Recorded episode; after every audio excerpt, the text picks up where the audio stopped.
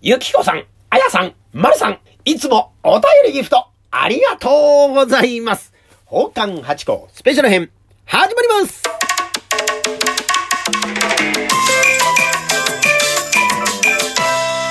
どうも、松野屋八甲でございます。宝冠八甲は CM キャスティングのプライスレスの提供でお送りいたします。いや、今週もたくさんのお便りとギフト頂戴しております。本当に皆様ありがとうございます。まずは、ゆきこさんでございまして、連日、本当に連日ですね、応援していますのお便り頂戴しております。本当にありがとうございます。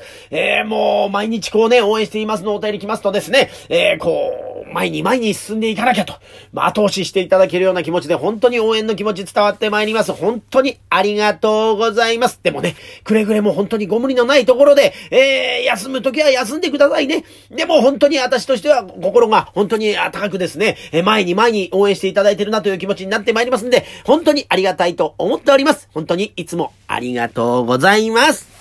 さあ、続きまして、あやさんでございましてね、あやさんはですね、えー、DVD、万歳さんの DVD を私に送ってくださいまして、本当に、いや、本当にありがとうございます。早々にね、送ってくださいまして、本当にありがとうございました。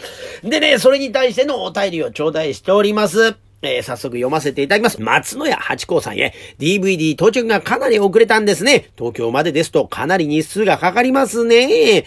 えー土曜日などの配達がなくなったためでしょうか。かなり出遅れた上、えー画質も良くなくまたデスクレベルもなんだこれってレイアウトですよね。涙マーク。本当はもっとハイビジョン画質で八甲さんのパフォーマンスのお写真をアップしたものに仕上げたかったです。ペコリ。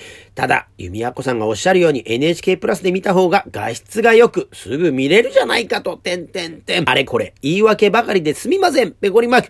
まずは、お詫びまでペコリペコリペコリと頂戴しまして、いやいやいや、何をおっしゃいますから、謝る方は、私の方でございましてね、せっかくこうね、えー DVD を送っていただきまして、またね、このお便りに対する返信が遅くなりまして、全く本当に申し訳ございませんでした。いや、本当にありがたかったです。あの、早々に動いてくださったお気持ちとね、えーまたあの決して画質が良くないわけじゃございません。いや、いい画質だから内容が良くなるってわけでもないでしょ。だ、だからですね、もちろんもうあの状態でも助かりました。どういう風に映ってたのかなというのが知りたかったんでね。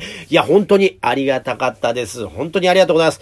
あのお荷物もね、あの、お手紙とかも、いつも鍵盤に送っていただくようにしてますので、いや、鍵盤であ合ってました。本当にありがとうございます。ただね、あの、鍵盤ってところはもう毎日毎日行くわけでもなく、鍵盤がお休みの日もあったりなんかしますから、まあ、多少の前後があるというところで、こと、遅くなったりすることがあるということなんです。だから、もう本当にあやさんの、おせいじゃないと言いますかね。もうこちらとの、まあ、いろんな、えー条件が重なってというとこでございますから、本当に一つ、えーご迷惑をおかけしまして、ご心配をおかけしまして、えー申し訳ございませんでした。また、え今後ともよろしくお願いします。本当にお気持ち頂戴しまして嬉しかったです。ありがとうございます。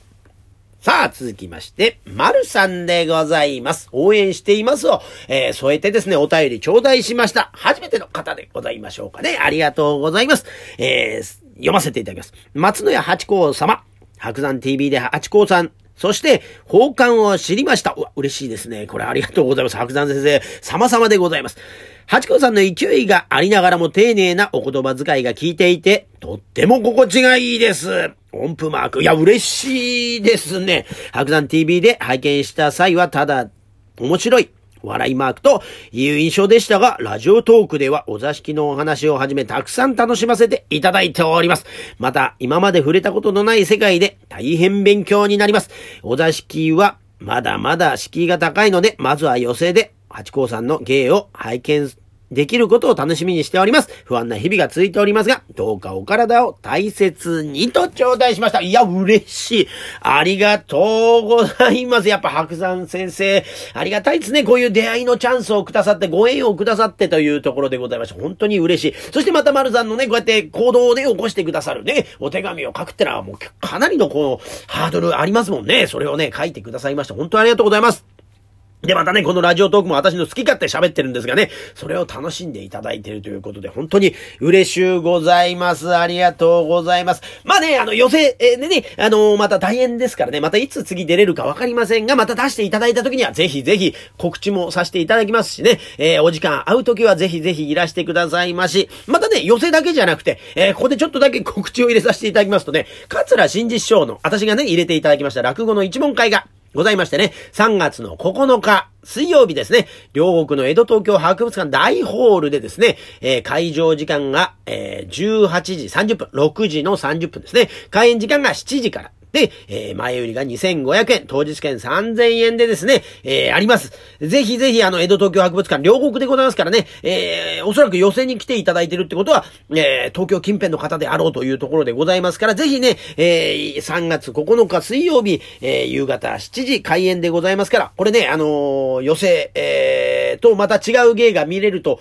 思います。え、ここではあのー、下ネタ、前回は下ネタを繰り出したりなんかしましたが、なんかあのー、いろいろ考えてさせていただこうこうかと思っておりますんでね、またあのー、違う楽しみがあると思います。ぜひぜひ、ぜひいらしていただければと思います。また今後ともね、好き勝手喋るだけのラジオトークではございますが、今後とも一つごひいきによろしくお願いします。